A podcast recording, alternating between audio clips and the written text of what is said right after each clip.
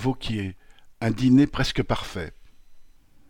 Crème d'anguille fumée, mousse légère de betterave au vinaigre de xérès, foie gras aux douces épices, champagne. C'était le menu du dîner des sommets organisé dans le château d'un milliardaire par Laurent Wauquiez, président LR de la région Auvergne-Rhône-Alpes, fin juin, pour 90 invités, patrons, artistes et sportifs de haut niveau.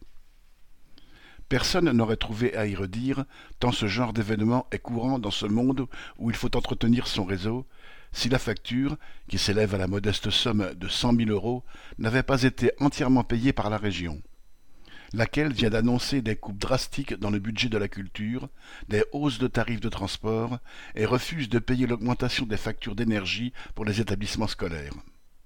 En bon politicien bourgeois, Vauquiez demande aux classes populaires de se serrer la ceinture pour pouvoir servir la soupe et une bonne à ses amis. CP.